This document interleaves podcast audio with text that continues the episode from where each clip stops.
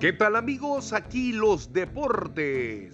La liga oficializó la programación de los ocho partidos con los que finalizará la segunda etapa del campeonato ecuatoriano. Un partido se disputará el viernes 26 de noviembre, cinco el sábado y dos más el domingo. En estos dos últimos días los horarios se unifican.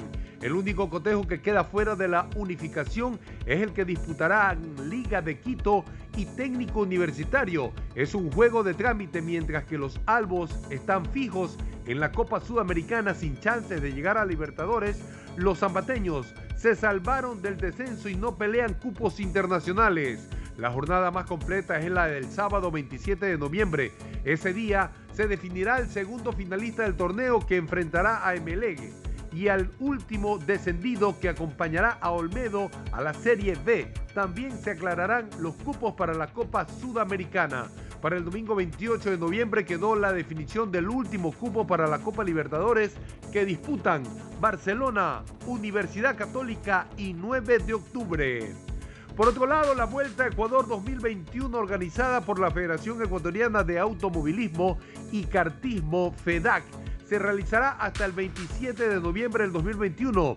El trayecto pasará por nueve provincias, Cañar, Azuay, Loja, El Oro, Tunguragua, Cotopaxi, Chimborazo, Imbabura y Pichincha. El fin de semana, tras las dos primeras etapas realizadas en el austro del país, Adolfo Quirola se colocó en la, en la cima de la clasificación general. Este 23 de noviembre la carrera llegó a su tercera jornada en las provincias de Cañar y Chimborazo, mientras que la cuarta etapa prevista para el 24 de noviembre se realizará en Tunguragua. La quinta jornada del 25 de noviembre será en Cotopaxi. El 26 de noviembre será el día para que los pilotos descansen y los mecánicos afinen los motores de cara a la jornada final del 27 de noviembre, cuando el reto automovilístico finalice entre Imbabura y Pichincha, con la meta ubicada cerca de la mitad del mundo. Y para finalizar, Raúl Viver, capitán del equipo ecuatoriano de Copa Davis, aseguró este martes 23 de noviembre en Madrid,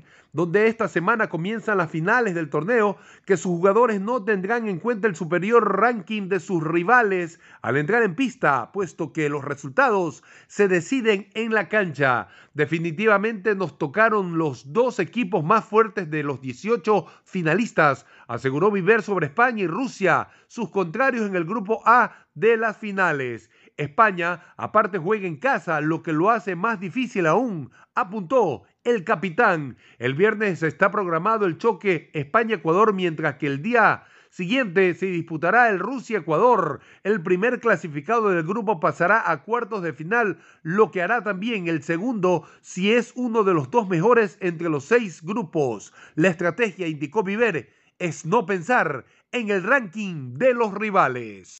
Un gran David De Gea y un certero Cristiano Ronaldo se convirtieron en verdugos en la cerámica de un Villarreal que, tras dominar en buena parte del duelo y perdonar a su rival fue de más a menos ante un efectivo Manchester United. Tras haber pasado inadvertido, Ronaldo apareció en el minuto 77 para definir ante Ruggi tras un gran fallo defensivo local después de que De Gea sostuviese antes a su equipo con sus paradas, en especial dos sobresalientes a Manu Trigueros. El Villarreal estaba contra las cuerdas ante el United, que acumuló ocasiones para marcar el segundo por medio de Cristiano, Rashford y Sancho, quien acertó finalmente a dos minutos de llegar al 90 para sentenciar el choque con el segundo gol.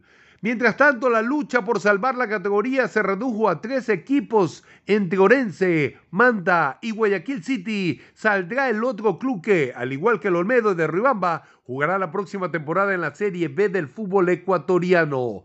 El elenco de los ciudadanos del director técnico Pulga Vilanes se complicó solo. En la fecha pasada perdieron por 1 a 0 ante Muxurruna, por lo que ahora el City ocupa el penúltimo lugar y está en zona de descenso. Para salvarse, el City deberá ganar su próximo cotejo y esperar otros resultados. El panorama es el siguiente. Guayaquil City tiene 27 puntos, Manta 28 y Orense 28. Y para finalizar, que todos los partidos del campeonato ecuatoriano tengan VAR es imposible. Aunque el país contara con los implementos tecnológicos que no los tiene, no podría abarcar todos los juegos porque solo tiene a un árbitro calificado que domina el mecanismo.